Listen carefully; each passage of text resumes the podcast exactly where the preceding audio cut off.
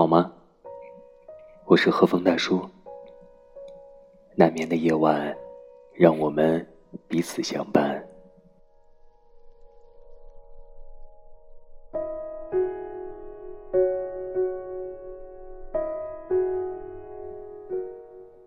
今晚，让我们继续来分享上海复旦大学哲学博士陈果老师的作品《好的孤独》。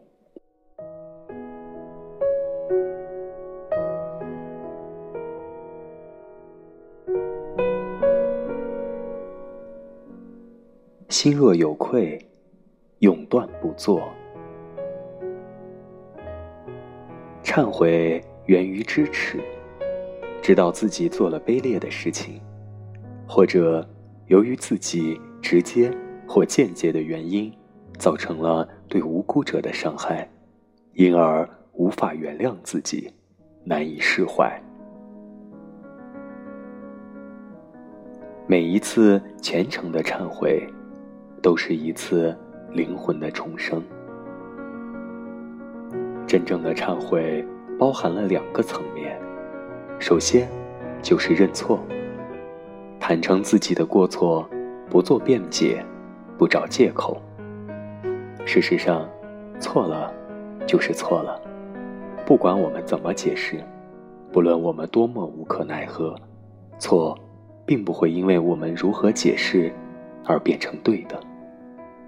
对别人造成的烦恼和伤害，也并不因为我们给出了一个合理的解释而一笔勾销。一个人没有麻烦别人、伤害别人、干扰他人生活的特权，即使这里的别人、他人是我们的亲人、朋友、爱人，这几乎是人与人之间最基本的一种尊重。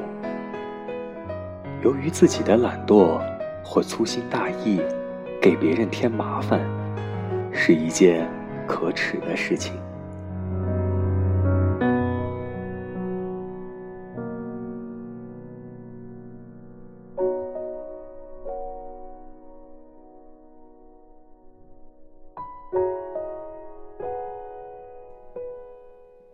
认错不是一种口头的承认。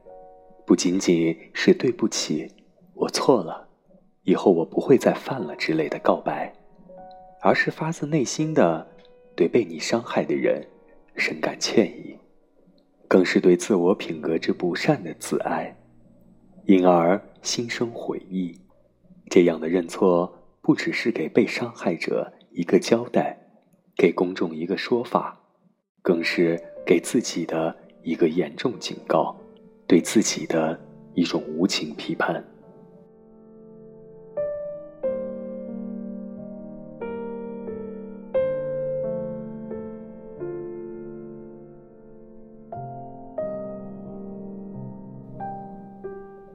对于一些品德高尚的人而言，当他们对别人造成了伤害，他们作为施害者，会比受害者本人更加不安和痛苦。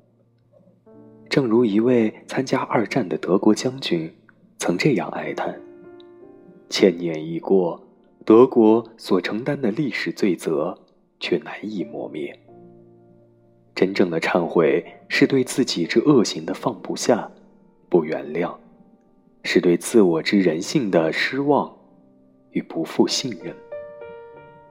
在我们能想到的所有个人情感中，内疚感。”恐怕就是这其中最折磨人的一种。那是自我理性的追问与谴责，自我良心的不得安宁。这或许是对每一个人的精神所能实施的最严酷的惩罚。尤其当伤害追悔莫及时，内疚感往往会追随人的一生，阴魂不散。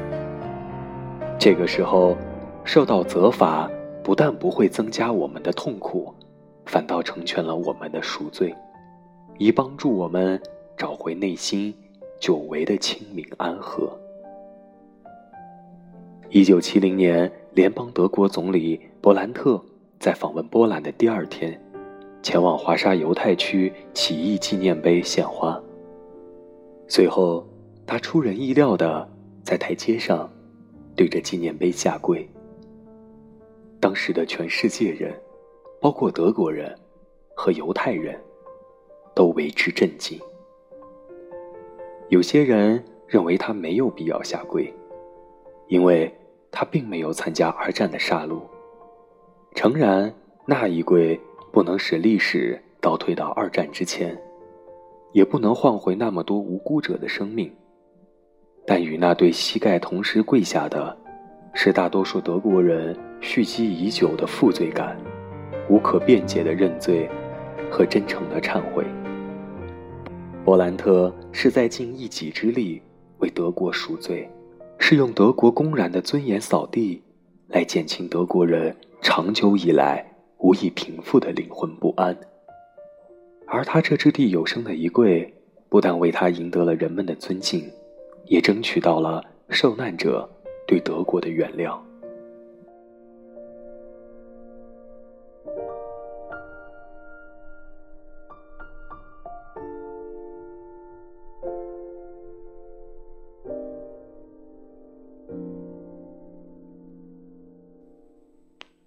忏悔的另一重重要含义是行动的决绝，那是一种端其心而落其行的果敢与断然。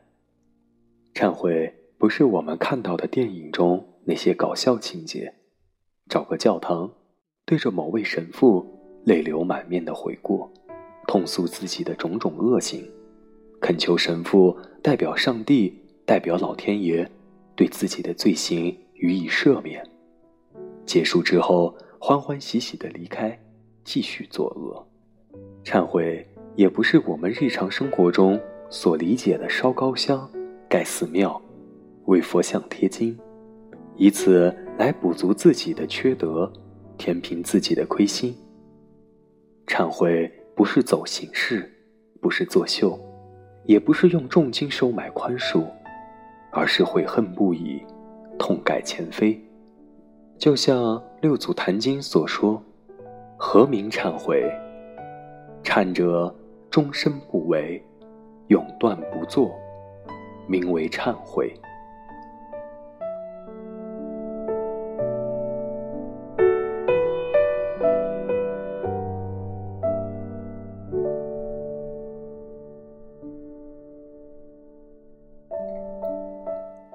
忏悔二字。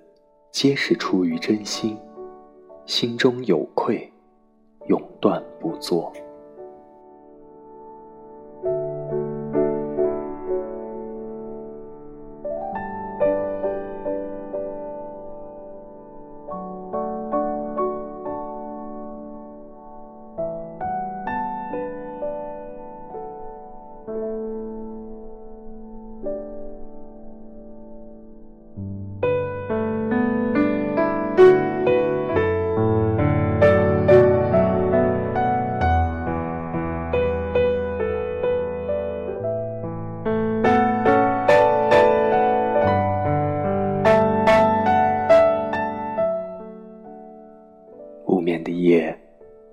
谢有你的一直守候，各位小耳朵们，今晚的节目就到这里了，我们明天见。